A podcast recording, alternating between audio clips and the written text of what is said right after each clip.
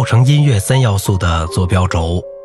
新的一年来了，二零一五年一月四日，我写了一首钢琴曲，第二天录音，取名《乞讨的歌》。这是我第一次写神圣简约主义风格的乐曲，用朴素的三音和弦。乐曲一录制完，立刻发给宫崎骏先生。对我们而言，这是新年的仪式。自我为吉普力美术馆作曲，每年都尽可能写一首新曲子，也有没完成的年份。前一年就没写，结果这一年作曲不顺，所以我决心今年无论如何都要写出来，搞得过年都十分紧张。年末的疲劳一点都没有消除。说起来，因为十二月三十一日在大阪举行新年音乐会，年末的确没怎么休息，而且十二月三十日排练的第二天感冒加重，结束后还因为发烧去看了急诊。身体状况的确不佳。那场音乐会首演我的《冬日花园》，长达二十二分钟的小提琴协奏曲。幸亏关西爱乐管弦乐团乐队首席岩谷佑之先生的出色演奏，首演成功。第一乐章有个八十五拍的拍子，分成二二三二三三的节奏很难搞，要反复练习才能掌握。久石先生总是写些麻烦难搞的曲子。身为指挥，我只想躲得远远的。可能是出于这样的念头，去年从深秋至岁末，我把为管乐队写的单声道音乐一交给了相知多年的作曲家北爪道夫先生指挥。接着又把女声三声部合唱的《辉夜姬物语》拜托给东京混声合唱团的指挥山田茂先生。两个作品都是录音，有他们两位指挥，我只要专心的做好监制就行。加上我肩膀的状态也不很好，手根本抬不起来。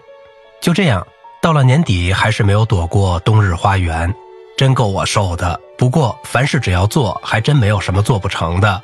服了感冒药，倒头睡了十四五个小时后，不仅身体轻松，脑子清醒，而且乐感也是前所未有的好。当然我知道不能长此以往。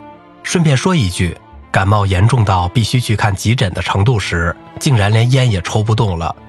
看急诊的第二天，演出结束后抽了一支，没有味道。一月一日也抽了一支，我以为这次可以戒烟了，没想到一月二日抽了三支，一月三日六支，集中精神作曲的一月四日一举超过了十支。一月五日录音的时候，完全恢复到正常水平，好吗？好吗？去年元旦那天，好像一直在写文章。写作是整理平时思考的最好机会。但作曲家不作曲到底不像话。今年接受了很多约稿，必须要抖擞精神多写曲子。最后写几句正题吧。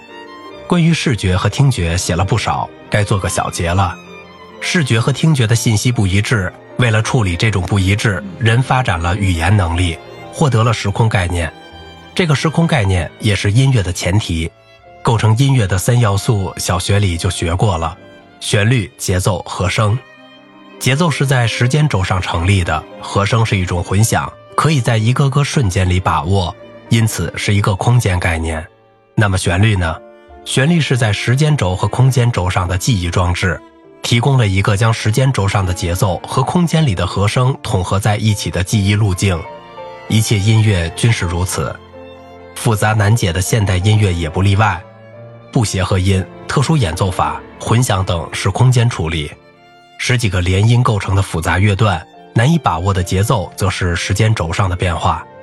再难记的旋律也有某些基本音型或者线索。序列音乐也是时间轴和空间轴上的记忆装置，虽然不太好懂。很多现代音乐错综复杂，如同当今的脑化音乐。